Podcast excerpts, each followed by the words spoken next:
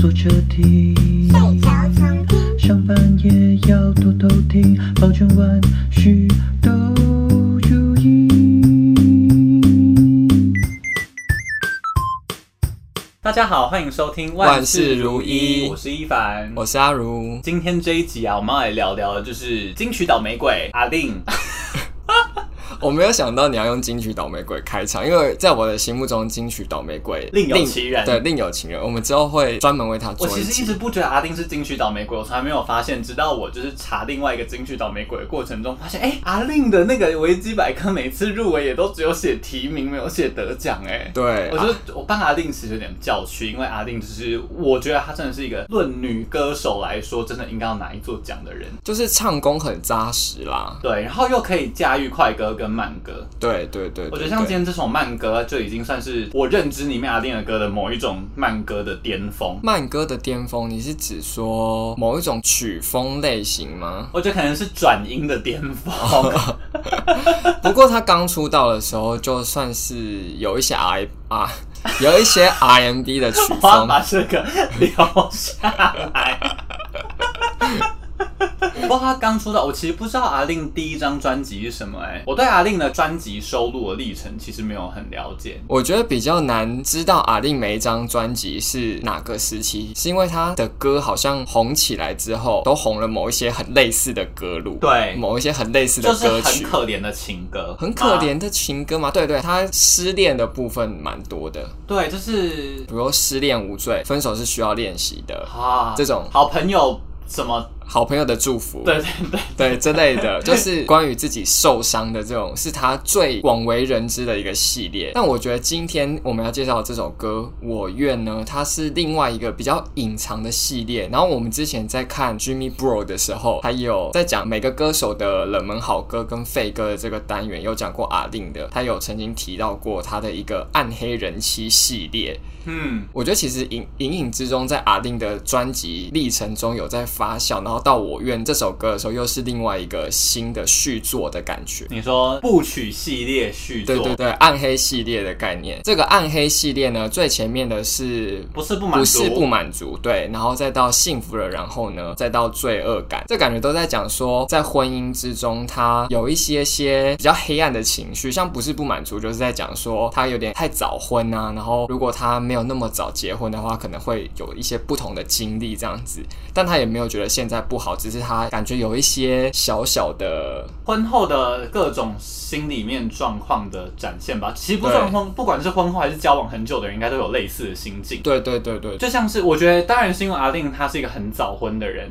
嗯，我不确定他们是在做专辑的时候就有想到这样类型的人设，还是是因为听众在知道他是一个很早婚的人之后而建立。了这样的人设，我不确定这是很、oh. 很一开始就设定好，还是一个很读者取向的事情。Uh. 但总之，我觉得这不管是结婚或者是一个交往很久的人，应该都会遇到。像我们刚刚讲到，不是不满足，或是幸福的，然后呢，都蛮算是交往很久的人都会有一种同样的心境。对，我们之后也可以跟大家聊聊，交往很久的人到底会有什么心境呢？我觉得刚刚伊凡讲的那件事情有点像是相辅相成吧，就是可能唱片公司有发现到说，啊，你好像可以卖这个人设，然后收进来的歌可能就有意无意的符合这样的人设。对对对对对，然后大家好像也算是可以买单。对，我觉得很遗憾是阿定明明是一个很开朗、乐观、有趣的人。风趣的人，但是红的歌都是那些要么说暗黑，要么说苦情嘛，哦，对对对对的那种派系的歌。我觉得对于认识他本人，就会有一种另外一种反差。嗯，对，就看一些幕后就觉得，对，哦、他就唱这个歌的人原来是长这样子。黄小姐，原来你这么有趣啊！那说到今天这一首歌啊，我觉得除了歌本身，就是因为大家都可能或多或少知道这首歌。作词作曲的人是艾怡良，然后艾怡良写这首歌难到的程度，就是困难程度。等下，大家有知道这首歌是艾怡良作词？大家现在知道了，大家现在知道了。然后艾怡良曾经在影片里面说过，他跟阿令说啊，写完这首歌之后，觉得除了你之外，应该没有人可以唱了。而且阿令还说，他要用八个肺来唱，比乳牛的胃还要多一倍。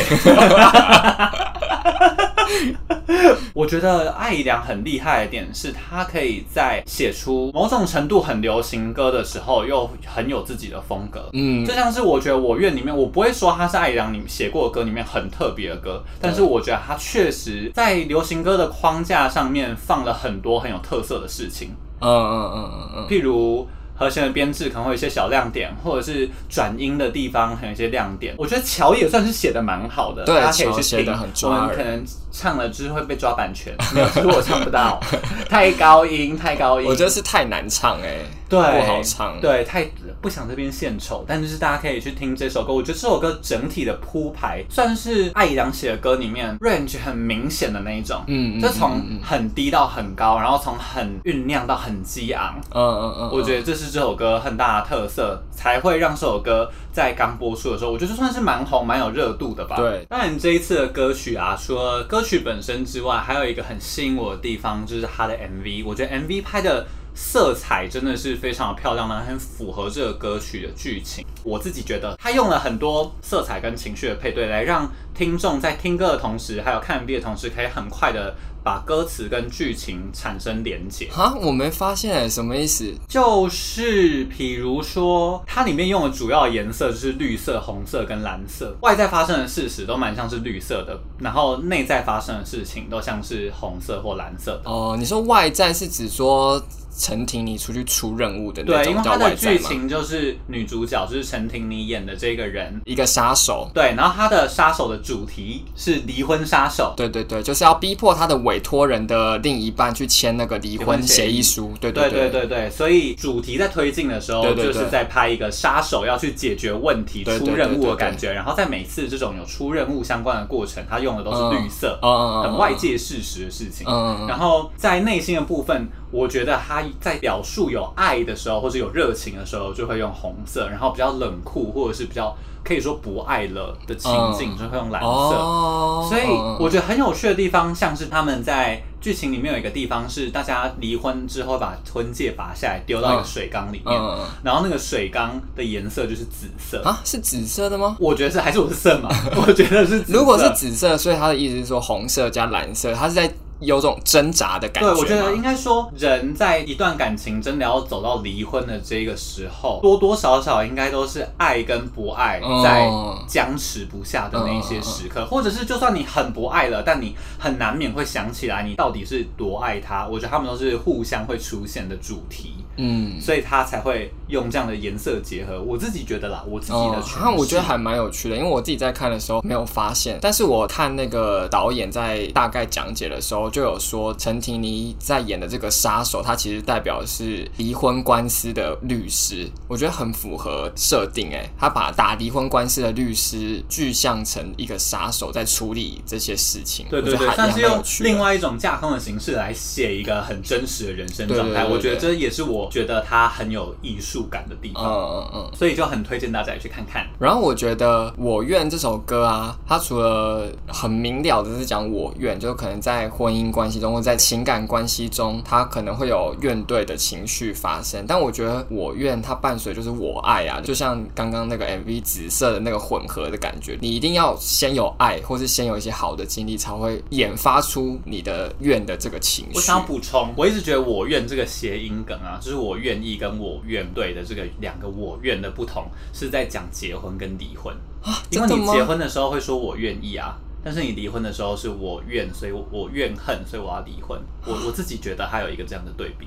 你是刚刚才想到，还是本来就？我本来就一点点觉得他跟我愿意一定有一点关系，但你刚刚讲到一半的时候，我觉得哦，搞不好我隐隐觉得的关系对我来说，其实串起来是在讲结婚跟离婚这件事情，但也是爱跟不爱这件事情。对对对对，就是我觉得还蛮有趣的。对啊，是不是我很聪明？那伊凡你自己有很印象深刻，就是从这种我愿意到我怨恨的这种过程吗？我自己应该说，每一段感情走到分手，应该都蛮像是从愿意结婚到离婚的这个心境转折吧。你一开始应该都是很愿意，所以才会跟这个人在一起。对对对。但你到最后心生怨怼，所以才会选择要分手。嗯，我觉得不好说。看你，看有人是还很爱然后分手吗？有啊，或者是说，或者是说你是成为被别人怨怼的那个人啊？也不一定哦。你说假设我今天还很爱 A 男，嗯，但 A 男硬要跟我分手，但我其实没有我怨，对，类似。嗯，我从来没有想过，代表真没有发生在我人生经验里。我人生的经验都是一开始很愿意，但后来。逐渐走向一个有一些不好的地方，但我觉得这算是一个相对比较健康的关系，因为就感觉这都是两个人之间的情绪的转换啊。对，因为我有一个理论是，我觉得在谈一段感情的过程中，假设 A 跟 B 交往，嗯，我觉得 A 感受到的一切，B 应该至少会感受到五十趴。嗯嗯，你很难在 A 怨恨感很高的时候，B 其实完全没有感受到这个东西。像刚刚的情境，可能有可能是。逼自己逃避面对，对，A 其实有很多情绪，或者是他已经忽视了，他就是已经不管他了。对，嗯，没错。好，说回就是我的这个我愿，我觉得我初恋的时候就蛮算是经历了很长一段，我心里面有一些怨怨，我不不想说怨恨，但就是有一些哀怨啦。你说初恋是跑去高中的教学大楼楼梯间哭的那一段吗？对对对对对对对。因为我那时候喜欢上的那个人，他其实是一个基督徒，就是那种大家印象中会很排斥同性恋的那一种基督徒。嗯嗯嗯。他就会在我们交往的过程中，就是常常说，比如说他们晚上睡前祈祷的时候啊，他都有点不知道怎么跟他的主交代他的事情。还有很多印象深刻的部分啊，就譬如说他有一次就被他妈妈抓到我们在传简讯啊，然后他就觉得他好像真的没有办法同时用基督徒的身份来面对我们这一段感情。然后，但是他这个纠结或是挣扎是从一开始。就有吗？还是他是到后来才慢慢表现出来的？我觉得这个纠结跟挣扎应该随着我们的感情变更深厚，对，而增加哦。然后我其实一开始对于他这样的反应，我都是站在很支持他，然后希望他不要这么痛苦啊，可以走出来的立场。在我们交往的过程中，但在分手完之后，对于他有点像是后来我也明智有。开启就是知道我不该被基督徒这样对待。我说广大的反同基督徒这样对待，才让我开始产生比较多要说怨恨吗的心情。开始真的会检讨他不该做这件事情，开始检讨他当初可能会是不对的嗯的那一种感觉。但你这个怨是在分手之后才产生的，而不是说你们相处到后来，他可能已经某些行为让你开始有这种不舒服的情绪吗？对，其实没有，我觉得我那时候就是很盲目的爱他，直到他有一天，而且我甚至觉得他是很突然跟我说要分手的。当然前，我现在想想，觉得前面应该就有很多迹象，他应该要跟我分手。哦。但我当下就是盲目的爱，所以就觉得，哎，他怎么会突然跟我提分手？哦。让我觉得很错愕。哦，所以你说可能前面有些迹象，但是你就是假装没看到，或者有点不在意这样子。对，我的怨好迟来哦。那你觉得这种情感关系中的怨怼是不是比较容易出现在发展比较长久的关系里面呢？我觉得应该是哎，因为总是要过热恋期吧。哦，就是对啊，对啊，你你可能要过个半年一年才会开始累积那一些小小值得让你怨恨的东西。嗯嗯，就是没比较没伤害嘛。就你可能热恋期到，然后突然间就分手，玩完就腻了。其实好像不是大家有时候把面具拿下来啦。你说爱，原来我的真爱长这样。哎、欸，但我觉得你刚刚讲说那个把面具拿下来，好像真的是哎、欸，因为我的小时候的一一段小恋情，多小？小五？没有没有没有没有，应该是国一国二吧？这是你的初恋吗？你好早熟哦，你这么早就恋情哦？其实我那时候不确定那算不算恋情哎、欸，但就是一个情窦初开的时候嘛，就是有女生来跟你讲话，或者是。跟你是，我也有女生来跟我讲话，但我不觉得那个有变成一个恋情。好，不重要，不重要，反正就是我们后来就是有在一起。你们是口头答应有在一起哦？对啊，我们口头答应有在一起，就是有说好要。你好早熟哦，还好吧？国一国二还好吧？但是你追他还是他追你？我其实有点不记得了。那是谁跟谁告白？你连这都不记得，我就觉得真的非常失礼。应该算是我跟他告白，但是我其实那时候也不太确定说什么样算是喜欢，但就是一个摸索的阶段。对对对对对对对。然后那个是一个小太妹。哦哦，那你要不要描述一下怎样算小太妹呢？我觉得也不重要，反正他就是有个人设，小太妹大家比较好想象。但所以是真的吗？我说这是公认的吗？比如说在学校里面，大家就会有认定一些人是小太妹的感觉。对，因为他、哦、因为我们是补习班同学哦，然后但他整个人就是行为举止就是一个小太妹。哦哦哦哦。呃，我跟他有在一起嘛，但是在一起大概可能两三个月而已。然后我觉得可能是因为那个小太妹呢，她就是有交过很多个男朋友，嗯，然后她当时跟我在一起了。你说在你之前就交过很多男朋友？我不确定啊，但是我觉得她好。你想说什么？就是我觉得她表现出来的互动不像是一个也是初恋的女生这样子，她、嗯、感觉很会了。对的，她感觉很会。那她对你做了什么很会的事情？她就是会主动拉手啊、抱抱啊之类的这种。好，原来国对国中生来说这样很会，这样很会了吧？确实，如果国中有人主动拉我手跟抱抱，好像真的算是职场搞不是。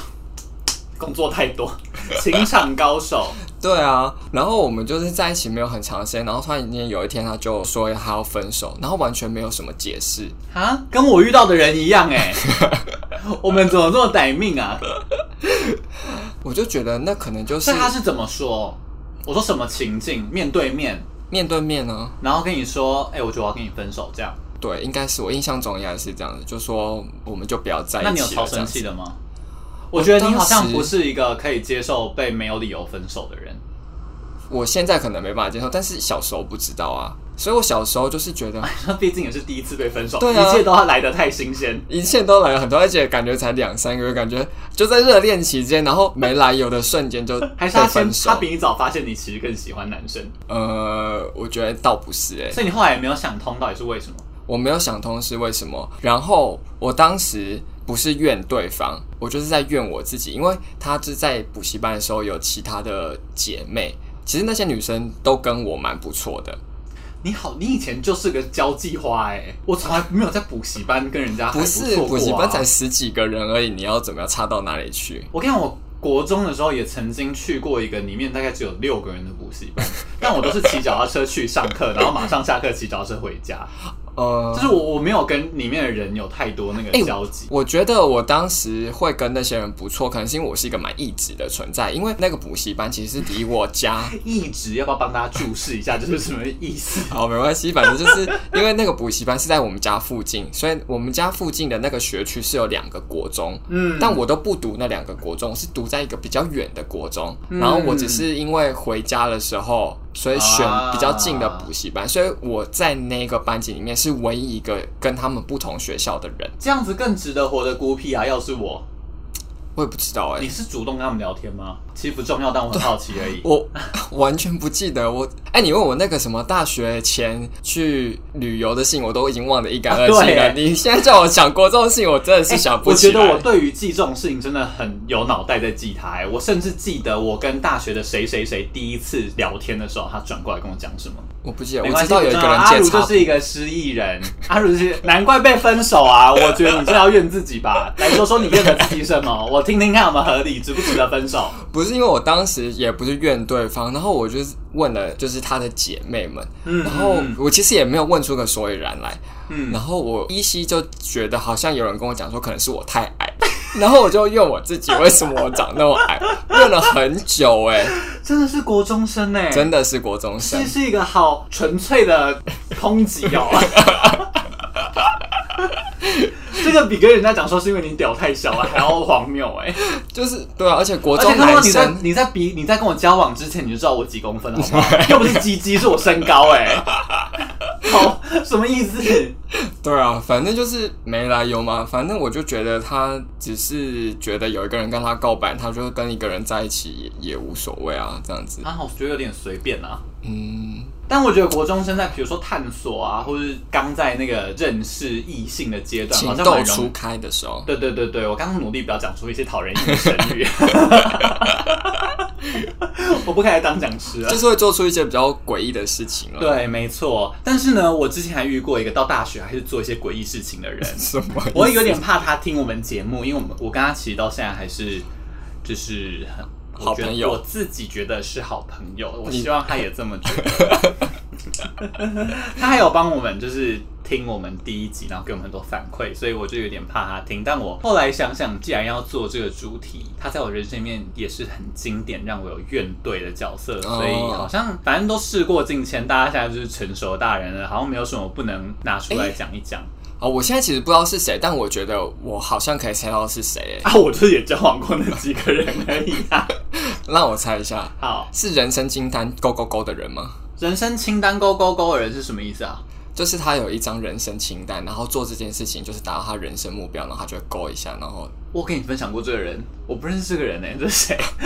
完蛋了，要剪掉了，不用剪掉，搞不好是他，但我搞不好跟你讲过，但我忘了，因为我现在其实没有很记得，因为我以为那是因为他勾勾勾这件事情让你觉得很不满呢。哎、欸，你跟我说说是谁啊？就是那个啊。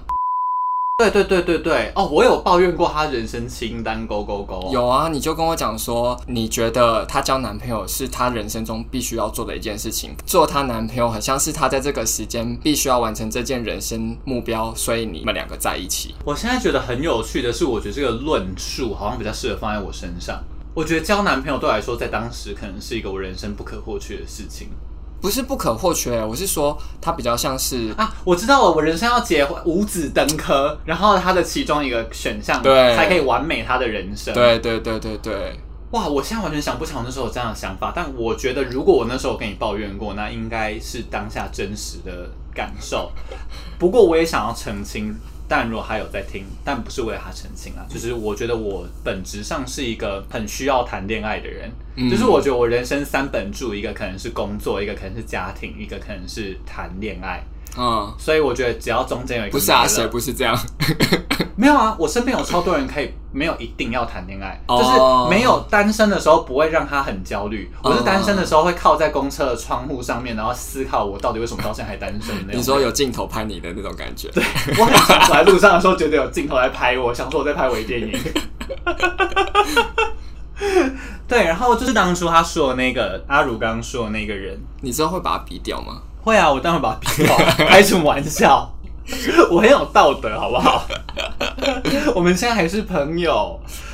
总之，他那时候就是很忙，他是一个很容易把自己搞得非常忙碌的人。哦，我觉得我现在串起来为什么会那样跟你讲了，就是为什么很像他在打勾清单，因为好像没有真的很需要我陪他，因为他那时候自己很忙。所以我一直觉得我好像是他人生里面的一个附属品的感觉。对对对，你那时候是这样这样感觉，就是他好像还要，比如说他要主持啊，然后他要我们少透露一点资讯，但是他做过很多，他做了很多事情。他是一个很努力追求要做很多任务的人，嗯，所以他在大学的时候就是做了很多很多很多工作，嗯，所以也导致他其实根本就在我们交往之后没有什么时间陪我，嗯，对，我想要分享啊，就是我觉得可以顺便。便说一下，我原本没有想要讲，但我觉得这是一个很有趣的对比。就是我一开始跟他认识的时候，我有点像是他的小三，然后什么意思？就是他那时候其实有男朋友哦，但你说认识的时候，对，但他男朋友跟我们不同学校，嗯，所以他们其实有点算小远距离，嗯嗯嗯嗯，我有点像是周间情人，他像是周末情人。你是说认识还是在一起？你们有在一起了？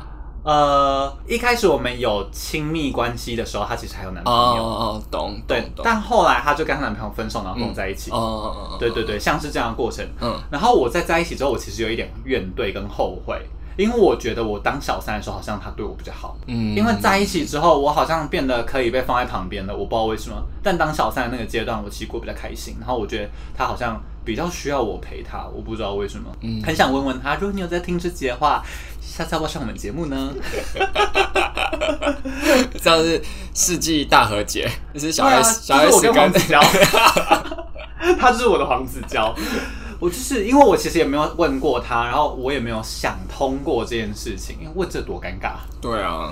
对，总之那时候他就是很忙啦，忙到我们都没有办法见面。但我那时候因为其实我算是我自己觉得我还蛮爱他，所以我就会跟我朋友抱怨说，我觉得我好难过，然后觉得我不重要。嗯、但是我从来没有真的大发火过，我都是会传讯息问他今天是不是很忙啊什么之类的，顶多这样。我觉得你最近有在刻意塑造小媳妇的形象、欸，哎，没没有没有没有没有，是真的是真的。我觉得我在恋爱的时候，我觉得我是那一种。不发怒的时候都没有事，但是发怒的时候很严重的人，oh. 就是比较疯的人。我觉得不算小媳小媳妇，肯定是这样吧。小媳妇大战恶婆婆的时候，应该也是这种心情吧。总之，他那时候有一次真的惹怒我，让我觉得我可能要跟他分手的那一种程度，嗯、是他有一天晚上跟我说，他那天晚上要跟一个学妹去吃饭。嗯，然后我就想说，那时候我们已经超久没有一起吃饭喽，因为他晚上都超忙，他有自己的超多工作。然后他在工作的场合认识一个学妹，嗯，然后他就说那个学妹遇到人生问题，所以他要去吃饭，顺便开导他之类的。嗯，嗯，我想说我也遇到很多感情问题，你怎么不来陪我啊？然后我那时候是在家里租屋处大爆炸，然后那时候我的室友们就说你现在就是要约他出来，然后我说但是他现在在跟学妹吃饭，他说那你就传讯息跟他说，你说我们就是十点豆浆店见面。然后我说：“那他如果不来了，他说不来就分手之类的。”我室友就是这种很激动的人，然后我就有点被我室友灌迷汤，我就传了很情勒的这种讯息，然后跟他说：“ oh, oh, oh. 我们就是约十点半，我就要跟你分手。”我印象中有出来吃饭，然后我印象中他那天就是很臭脸，嗯，oh. 就完全没有达到一个应该要和解。的那个状态，然后他就在我心里面种下了那个对这个人的怨恨，嗯、所以我从那时候才开始觉得，我真的因为这这个人的这一种倾向，就是会帮助别人但不帮助自己、不照顾自己男朋友的倾向，而开始对这个人心生怨怼，然后后来就觉得我应该跟他分手。你是不是在偷骂我？我不是，我没有，我没跟你交往过，什么意思？感觉我也是这种人。你是这种人？那好险我没有交往过，你快来分享一下。哎、欸，我真的不知道哎、欸，因为。我认识阿如，比较像是蛮力求公平的一个人，我觉得啦，就是他，我不觉得你是一个会让关系的付出跟获得失衡的人，就像是别人对你付出十分，你可能会觉得好像有点不太好意思，只拿一直拿人家十分，然后都不回馈给人家的感觉。呃，对啊，对啊，对啊，但我的意思说，我我是不是有帮你洗白？我在你要讲可怕的故事之前，先帮你建立一个好人设，请说。我没有。我也没有讲什么可怕的故事哎、欸，那我听听看，我不知道啊，我听听看。你刚刚说你跟我前男友一样烂呢、欸，还不 还？哦，不是啊，我是说，我只是刚好想到说，我好像在情侣关系。发展到比较后面的时候，会有一点忽略掉另外一半，就我可能比较倾向会跟朋友出去玩啊，或者是出去聊天啊，这样子而已啦。那就是很可恶啊，不是这样而已。什么轻描，什么轻轻放下的结尾，非常可恶。大家请来踏伐阿如。哦，我是心杰。但为什么？但为什么？还是因为很习惯了吗？嗯，我觉得有可能诶、欸。还是是因为你太相信那个人不会跑掉？不是，不是这个问题，就像是我对家人可能也会有一点这种情绪，就是越亲近的人对我来说越越可以随便。你知道这是什么吗？什么？这是天秤座的人讨人厌的地方。天秤座人就是表面看起来人都很好，但其实就是个性很差的一面呢，就只有跟他很亲近的人才会看到。对。好好好，我我我会虚心检讨哎，不用嘛，没关系，我不觉得天秤座的人可以检讨出什么，你们就是你们的劣根性就长在这里，你可以继续说，我来听听看啊，那个劣根多劣。那换阿鲁分享一个不是我怨，我觉得应该是对方愿的故事，故人怨，我 故人怨，对对对对对，就是我之前呢有曾经追过一个人，然后但是呢，等下我们厘清下这个人是男男女的。我们给观众跟我一点想象，我们现在有点性别错乱啊。我觉得也不重要吧，是男的。我想知道啊，我想想。好，是一个女生。嗯嗯嗯。然后在我追她的过程中呢，就是有发生一些其他的事情。我觉得其他这些事情也不是太重要啊，反正就是我自己有一些问题，但我们最后还是有在一起了。我们大概在一起没有很久欸，感觉应该也才半年多吗？然后有啊，不错，你从两个月进入到半年，也算是颇有长进。然后在这个期间内呢，我因为我之前发生的那些问题，所以你说那是你自己个人的问题吗？算是我自己个人的问题啦。然后，那个等下那个问题严重的程度像什么样？像是上班经痛到没有办法上班的感觉吗？你有一些个人的因素，或者我家人生病，我要照顾家人，所以我没办法顾及我的工作。不是哎、欸，应该是说，好难想象哦。可以给大家一点资讯吗？透露类似什么样的感觉？好，那不然我重讲好了啦。我直接我直接 讲。哎，你不要生气，不是不是不是，因为我我刚刚我只想说，大家好像很难在对对对，我刚刚因为我刚刚讲一讲之后，发现好像这样子我很很难理解，讲会很卡。对对对对对，好，来重来。当初在追他的过程当中啊，其实是有跟呃一群好朋友比较好。然后里面呢有一个女生，当时我跟她关系蛮接近，但是我跟她没有那种要在一起的情愫，就单纯好友的关系。但我觉得我当时在追那个女生的时候，就是我们姑且称之为 A 女哈。好好，就我当时在追 A 女的时候，就后来有在一起的这个女生呢，就是我自己想太多，就是会觉得说，呃，会不会我的朋友觉得我交了一个女朋友之后，会因为这个团体里面有这个 B 女，觉得我会疏远他们，哦，所以我会不会担心？就我自己想太多啦。啊，我觉得这个超诡异的。我如果爱上一个人，我就去追他，我管他，就是我朋友圈里面有没有，要不要疏远以后再说啊。对对对，反正就是照着他后来，我觉得他可能对我会产生怨念的这个部分。所以我不懂哎，所以是。应该是说我在追他的时候，有跟他讲好说，因为我不想要破坏我的朋友的关系，所以我们不要公开啊，或者是怎么样，就是有点。知道天平男多可怕了吗？继续，可能就是有点牺牲跟他的关系。然后我最后还是选择，我也不知道为什么当时要选择，因为其实这件事情翻到后面来看，其实根本就不需要选择。但我最后我最后还做了一个决定，就是老师，我有太多疑问，我需要举手，我真的需要举手。一 A，我的 A 疑问。所以你们，你一开始跟 A 女就是有点像谈了地下恋情的感觉吗？对。所以你们朋友圈是有交集的吗？我说你的那个 B 女朋友圈跟这个 A 女是有交集的吗？是啊，我们就同班同学啊。那为什么？所以 A 女也算是同一个交友圈的人吗？不算。哦，等于就是你有一个好友群啊，然后你因为不想要影响到你跟好友群的关系，所以你跟 A 女就说，那我们就谈地下恋情。对对对对对。我是不会买单啦。为什么你讲的故事比较完整？我感觉好像讲乱七八糟。没有，我是我在尝试理解我的理解是不是对的。嗯嗯嗯嗯嗯。但我我不能接受这个说法哎。好，我现在就站在那个 A 女的立场，因为我真的觉得很莫名其妙。你就知道他会有多少怨念在心中，而且我最后还跟他讲说，我觉得我们这样子好像会造成大家很尴尬，那我们还是分开来好了。然后我自己还在宿舍里面狂哭哎。但你你你你以前有住宿舍？喔？有啊，什么时候？就大学的时候啊。哦，这是大学的时候的事情。对啊。是哦，是哈哦哎。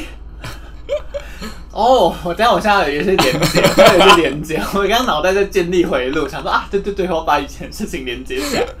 哦，我觉得 A 女才要狂哭吧。我是不知道她有没有狂哭啦。但是我当时还在宿舍狂哭，我就觉得现在来看就觉得很白痴。然后当时我觉得真的，所以我还有太多疑问呢。你现在 等一下，我们整段故事要不要重讲？不用，不用，不用。我觉得不用。我我帮你前情提要，然后你继续接下去。好，总之就是你顾及到同班同学 B 好友圈，对 B 女好友圈，所以你跟 A 女谈了一阵子的半年的地下恋情，不算是，应该是说。我们的前半段算是地下恋情，嗯，但是这种事情不可能不被发现啊，因为我们就是同班同学，嗯，所以后来我们还是我还是有跟我的 B 女的这个朋友圈有讲，嗯，我我其实有点不懂为什么会觉得讲了之后会没朋友啊，我不知道啊。因为如果那样没朋友的话，那也太不够朋友了吧？就是小时候不知道怎么想，就是想一些莫名其妙的事情。我看我刚刚没有连接起来那个时间点，就是因为我觉得听起来像国中的时候发生的事情。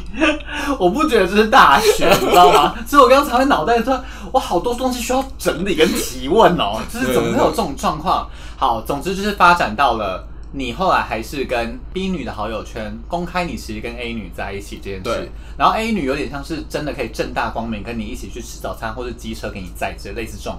对啊，对啊。那他没有因为这样比较高兴吗？我说你们因为后来还是分手嘛，但听起来这算是一个会变好的点啊。哦，你说公开之后吗？对啊，对啊，对啊，对啊。没有哎、欸，我觉得可能就是我自己感觉啊。我觉得对方就 A 女可能没有觉得怎么样，或者是我的 B 女的这个好友圈也没有觉得怎么样。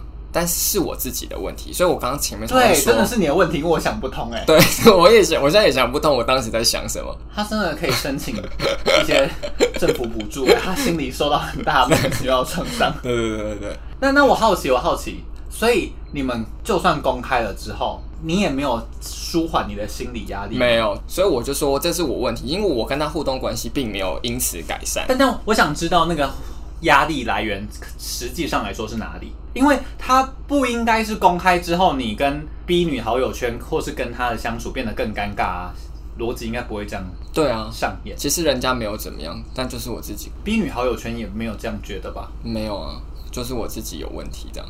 还是你那时候就是找了一个理由来掩饰自己其实喜欢男生这件事情？不是哎、欸，啊，但但我觉得这也太不直觉了吧？我说你的这个顾虑，所以他有点像是被你突然提分手嘛？我说后来啊，真的分手之后也没有突然呢、欸，因为就是我自己状态就一直都很不好啊。其实他也知道。那我想知道这个这种时候要提分手的话要怎么讲？因为毕竟是一个有点荒谬的理由。呃，我记得我当时就是说，我觉得我们这样子好像还是有点尴尬。然后，不然那他没有问你说尴尬在哪吗？我觉得他当时其实好像也真的没有多问太多哎、欸。他真的是个很好的人呢。要我可能就要想说，那我们来吵架啊！我想知道到底尴尬在哪，可以跟我说说看吗？我洗耳恭听就是。我觉得他可能就是看透我是一个很幼稚的人吧。哦，他可能也不想努力了。有点像是我看现在，如果国中生来跟我讨论感情问题的话，我可能会有点 不太想多问他什么，因为就想说。是年轻的 恋 但我觉得我我还要再补充一个，我觉得可能会造成他怨念更深的一个原因。我也想补充，我看我们要不要补充点是一样的。你继续说，你继续说。我补充的就是，在我追他的当时，还有另外一个男生追他，但当时他没有选那个男生。我以为你要讲的点是，就是你后来又跟系上另外一个男生在一起，然后他就觉得怨念更深。我我不确定这件事情他有没有造成他的怨念更深。我，我有啊，好，你觉得会怨念更深？我会啊，但如果、就是、你说假设你的前男友突然间跟一个女生在一起，你会怨念很深？我觉得不是突然间跟，我觉得我会因为这样有点不开心，但我现在说不上来是为什么，绝对不是因为我不想讲一些政治不正确的话，真的不是，真的不是。但是我想象起来，我觉得如果我的。前男友，假设我大一的男友跟我分手之后，嗯、然后大二跟系上的女生在一起，嗯，我其实会觉得蛮问号的。你会说，你一定会说，这个女生根本就是烟雾弹吧？我是想说，还是我之前只是她的政治正确烟雾弹？他想说，交一个男生好像可以让自己变成一个更受欢迎的人之类的，我不知道啊。难怪双性恋被他讨厌，因为太不符合性取向很单一的人的逻辑了。应该说很难真的换位思考，我觉得啦，哦、我自己觉得，嗯，不知道，我觉得那个 A 女真的是很蛮伟大的。那你们后来是朋友吗？我们后来就是尴尴尬尬的，但是我觉得她比我坦然很多啦，就是因为她他其实跟我讲话什么都很正常。那我觉得一定是因为她真的把你当成国中生，我觉得应该是对，才可以都很正常。因为想说，哼，反正你就是离我一等啊，对啊，不才不值得跟你计较这些有的没的嘞。大概就是，所以我好奇，还有加好奇点，好，我帮大家深挖阿鲁的八卦，就是，就是你跟他在一起之后分手嘛，然后对，你后来不是跟戏上另外男人在一起吗？对，那你们总是会遇到吧？就是遇到的时候要用什么心情面对啊？因为你自己觉得他那时候有一些怨怼嘛，这一切都很难发生在，很难想象要发生在同一个系上啊。嗯，你们上课不会遇到吗？会啊，会遇到啊。那要怎么办啊？或是就就都不讲话这样吗？没有不讲话啊。那他会跟你的新男友就是会啊当朋友，然后聊天，然后他也知道你们都是在一起。我不知道他当时知不知道在一起，应该要知道哎，我觉得如果都同系的话，嗯，还是他直觉得你们感情很好，有点难说啦。因为我跟你是不是都喜欢走地下恋情啊？你后来跟人家在一起，你后来跟男朋友在一起也没有公开，是不是？没有啊。你好。我们那个也不算地下恋情，啊，你们是啊，你们是宿舍的地下恋情啊。我觉得应该是说，对他来讲，他算是比较坦然的那个。他对于我的，你说 A 女，对对 A 女，他。对我身边的朋友，他都没有表达出什么怪异的行为，比如说没有封锁啊，或者是没有就是要保持很多距离啊，对，他是一如往常的跟这人交往，就像是正常的。他以后在职场一定飞黄腾达，这种可以没情绪处理很多事情的人，在职场一定不得了。有吗？他现在在职场？他现在没有在职场吧？应该是他可能在念书。好酷！原来是一个很有理想追求的人。我不知道，我跟我已经很久没有联络了。好，我已经问完了，我已经问完。我说这一条支线我已经问完了，我满足那个我想要知道的所有事情了。因为好像也问不太出什么，因为最尴尬的是你，所以我才问不出什么。对，因为我完全听不到其他人的观点啊。对，你真的自己那边最尴尬，然后也没什么好讲的。所以我觉得，我觉得当时最够狼玩的那个啊。我现在也这么觉得啊。嗯、如果我是当初，我连就算是 B 女好友群，我都觉得这人超莫名其妙的。超莫名其妙。因为就算只是朋友，我都觉得你到底什么不跟我说的？对啊，当时其实他们有问过我这个问题，我，我真的是答不出来。我真的对啊，绝对是吧？我就看你能吐出什么屁，连我这朋友都会怨呢、欸。A 女应该怨到不行吧？对啊，她真的是圣女，她好厉害哦。我觉得她如果是成为那个电影里面的角色，她再去玩对面黑涩会。那我还可以再分享一个比较近期的。故事就是热腾腾。你说是你够狼玩还是人家够？但是人家够狼玩，我不想要讲我自己够狼玩啊。那为什么我要出卖我？因为你挤到没故事可以挤，你只要挤自己的故事。没有没有，现在台湾喜剧圈都流行最幽默的幽默是自嘲。对，对我我没有认同这句话，我要帮自己洗白一下，我完全不认同哦。我是我是觉得其实也可以开正南农笑话的那一派，会不会会不会演上？我简直不敢接话。那我们就不要讲这个议题了。但是，好，然后回到你的故事。对，回到我的故事。其实录这一集之前，就我有跟我前男友聊天，大概是昨天晚上。嗯。然后我他就是有在固定收听我们的节目，他就有问说：“我那我们这一集要录什么？”我就说：“就是要抱怨前任。”然后我就有跟他说，但是我没有要讲他，因为我觉得我光是前面一些更前期的男友就足以构成一集了，我好像不需要把他拿出来想。嗯，但他好像其实有点想要听听看。哦，你说他想要从你的角度来看他自己，对，得到你的什么评价？对，因为在交往过程中，你应该蛮难据实以告一个人到底有多少你觉得缺点的地方。对，而且通常都会带着很多情绪在。哦，对，通常就是就会变演变成吵架、吵情绪，但没有办法认真沟通，或是很客观的看那个人的缺点到底是什么，也不能说缺点啊，我觉得这是一些个性需要磨合的地方。对，你不，你你可能没有那么可以接受，或是对你说其实是困扰的一个个性。嗯，嗯，我觉得现在比较不像是怨，但是我，我其实没有一开始没有想要讲他，是因为我对他想不到什么。真的很怨恨的地方，然后我们分手也不是因为我们很怨恨彼此所以分手，但确实有一些困扰是我一直在交往过程中没有跟他讲出来的。第一个就是，所以现在是小抱怨，对，现在是分手后的秋后算账。我真的从到昨天之前都没有跟他讲过这些事情，但有一个很明显的，就是因为我们两个都会骑摩托车，嗯，但我一直觉得他给我的印象是他很不喜欢给我载。然后我一直觉得他是因为觉得我的技术不好，或者是我是一个危险驾驶，所以他不想给我载。但我要说，他才是那个我觉得是危险驾驶的人，我才是忍气吞声，每次都给他载。然后我从来没有抱怨过他骑车的问题，因为我们也没有出过任何什么很严重的机车状况、机车车祸。嗯，我来敲三下。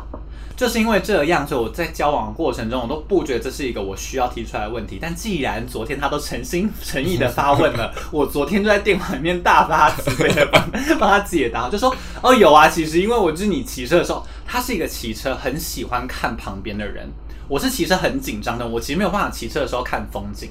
嗯，但他骑车的时候，尤其我跟你讲，那个道路很无聊的时候，他反而不会哦。比如说你骑在那个环河道路，不是风景都长一样吗？嗯，他反而就是很专心。但那里就是你很其实可以分心的时候，因为没什么太大的路况，因为环河就长那样。对。但是他当骑在比如说信义区的路上，嗯，招牌就是很多，然后你知道那个霓虹灯这样闪闪闪，然后行人穿的就是五颜六色。他就是一个上升双子的人，好奇心关不住，他超级认真观察路边的人，然后他还会跟我说：“哎、欸，你你有看到刚刚那个什么吗？”就是不止观察，他会转过来跟我说，因为你知道机车骑在一个速度的时候，你是没有办法，前面的人要跟你讲话，他要转头才可以让你听到，因为风声太大。对，他不止观察，他还要转过来跟我说：“哎、欸，你有看到刚刚那什么东西吗？”我都会很尴尬，然后很。很低音那样跟他说，嗯，有，然后就是想要让他知道见好就收，你知道吗？就是让他知道我没有想要你继续做这个事情，你就只有说嗯好之类的，就说哎呦嗯嗯嗯之类的，假装我在听。我会直接说你给我看前面。好，我不会，我就是不是这种人啊，我我因为我也不。我就是小媳妇，你不要一直塑造小媳妇的形象。但我就是真的不会，我没办法在那个情境说他妈以后好好看路，我真的没有办法，因为他也没有真的开我载我去撞人，所以我就觉得算了。然后一直到他昨天问我才其实跟他说这件事情，他就他就有一点点惊讶，但又有点不惊讶。你知道为什么吗？因为他现在不是，总之他现在就是出国读书，然后他现在就比较常需要开车什么的嘛。有一天他就说。他说好像可以理解我，因为他遇到一个人开车载他，然后那个人是会开车开到一半哦，在一定的速度跟在行驶中的道路上，嗯，然后他发现导航定错地方了，嗯，他是边开车边设导航那种，好恐怖，跟我爸一模一样。然后我就也很讨厌这种开车要设导航的人，我想说为什么我不能让副驾设就好？然后我我前男友他就坐在副驾，他就说哎，我可以帮你弄，他说 不用不用不用，我来就好的那一种人，你知道吗？多讨厌。然后就是我觉得这就可以凸显他。我以前没有跟他反映，就是因为我也觉得是同样立场。他遇到那个朋友，觉得他设定导航不是一个问题。嗯，我当初也不觉得我前男友骑车的时候，他应该觉得他那样不是一个问题。嗯，所以我就有懒得有点有点懒得跟他提出这个，毕竟也没发生什么大事，我就觉得这样就算了，这算是一点小抱怨了。我没有怨恨他，我要澄清，我真的没有怨恨他。但还有另外一个，我也可以抱怨。就是他是一个很传教士的人，不是那个体位的传教士。你不要不要趁机暴露你的那个好不好？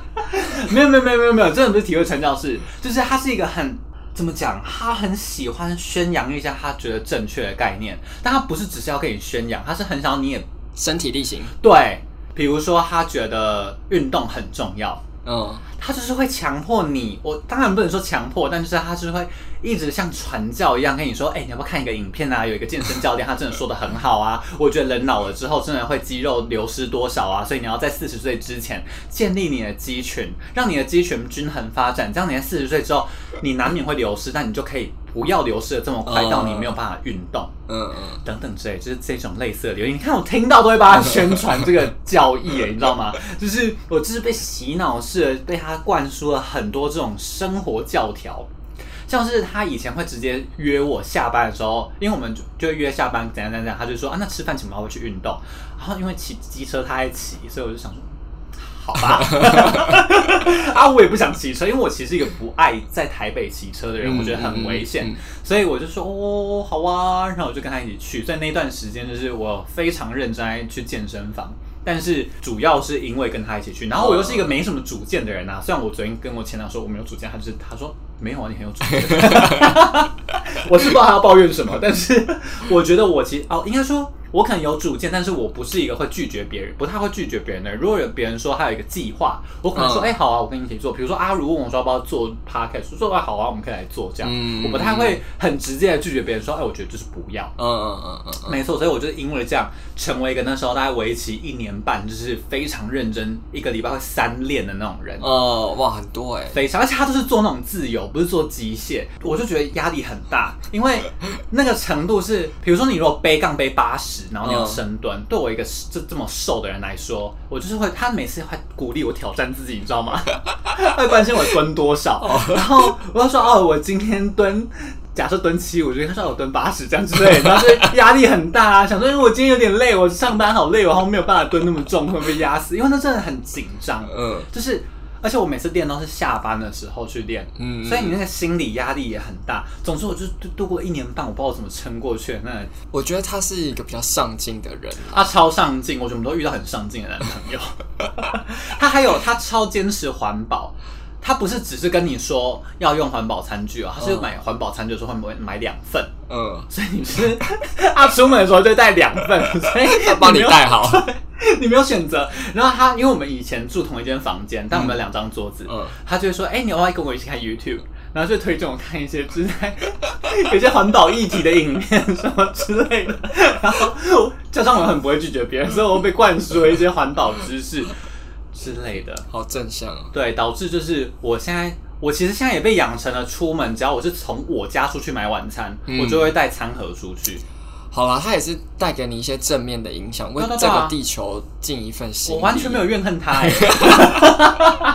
我说真的，我说真的，站在一个前男友的立场，我也没有怨恨他。我只是觉得，如果真的他要逼问我说他有什么让我觉得不好的点，嗯、或是很有压力的点，可能是这些，就是他很他坚持。我觉得这些情人间的小抱怨啊。其实就像刚刚前面我问一凡的感觉，比较容易发生在比较长久的关系啦。但你刚刚举的有两个月跟半年的都很值得抱怨呢？不是那个是个人行为嘛，就是有可能比较不不容易不，就是一个人怪，可能比较不好参考啦。确实也比较不像是一般典型会发生怨怼对方的情况，因为我觉得怨怼对方的情况都蛮像是累积了好多东西。对，就是今天当一个冲突点引发的时候，比如说像 MV 里面大家搞到要离婚的时候，嗯嗯嗯，其实都是很多很多生活太久累积的事情，成为引爆的很多的嗯原因，嗯、只是最后一根稻草或是导火线，对，才让大家爆炸。对，所以我就觉得刚刚一凡讲的那个她前男友的这些小事情，其实也导致后来我们分手。你要这样讲吗？没有，真的没有帮他澄清，啊，帮他澄清，没有导致我们后来分手。但其实我觉得刚刚一凡讲的那些小事情，其实也真的不能太快被忽视啊。毕竟很多最终的大怨队，真的就是从生活中这些小事情累积而成。但是比如说像对我觉得，我觉得刚刚是我很幸运，就是我在前一段关系里面遇到这种很小很小很小的事情，都是我刚好都很可以接受的事情。如果发生的事情是很不能接受，然后你又很压抑的话，你很容易走真的走到像 MV 里面想请杀手去帮你，就是谈离婚的程度。但我不知道听众会不会平常，我说听完这集之后，也真的觉得自己有一些很压抑的情绪啊，或等等之类的。我说在关系里面比较负面的想法，我觉得可以去听听看我愿。因为我愿呢，它有点像是把所有情绪都夸张化了，搞不好很适合你听来舒压。当你自己觉得自己好像有哪里跟感情过不去的时候，你可以听一下我愿，然后想想自己的人生到底遇到什么事情，然后反思一下自己的感情历程，是不是有一些呃被压抑太久的事情，然后顺便也享受一下这 MV 啊，就拍的多好。我是真的觉得这 MV 算是近期我看过我很喜欢的了。对啊，真的很好看哎，而且它时间不长，然后但是你说不是周格泰，但是故事的节奏，然后它整个就是故事节奏很很好，然后灯光也很好，对，然后剧情很完整，对，然后跟跟歌的搭配我也觉得很完整，对，然后阿令还露乳沟，不过我真的觉得。阿令的那个暗黑人妻这个系列，我真的很喜欢哎、欸，我我也觉得他值得做下去哎、欸，就是随着他那个年人妻资历的发展，嗯，可以再继续做更多，就是可以跟我们人生更各个不同阶段的共鸣吧。我觉得是因为他把这些黑暗面直接摊开出来，就是很多歌手他们在选歌的时候，可能不会愿意走这个方面，就可能会。走比较坚强啊，或者是说比较正向的这种感觉，他是比较装可怜。对，我不想说是谁，但总之就是有一些走装可怜路线，有一些走阳光正派路线，对对对，比较不会有一个人想要一直挖掘那种阴暗面，并且在这个过程，呃，我说收割的历程里面，可能有十年的时间都一直有在收类似的歌。但张惠妹或阿密特有在做类似的事情，因为他比较像整张专辑有一定的概念在做暗黑的设定，嗯嗯嗯、而不是从出道到现在一直以来都有在经营一个黑暗歌曲的人设。对，我觉得阿定算是在这一方面很有特色的女歌手。再跟大家说一次，这系列歌不是不满足，幸福了，然后呢，罪恶感，然后再到今天的我愿。对，这几首都是我也觉得非常好听的歌，嗯、然后欢迎大家去听听看。那我们今天的节目就到这边。如果你喜欢我们的节目的话呢，欢迎到 Apple Podcast 帮我们留五星好评，也欢迎到 IG 追踪我们的账号万事如意，跟我们互动或是获得更多关于我们的日常鸟事。那万事如意，大家拜拜，拜拜。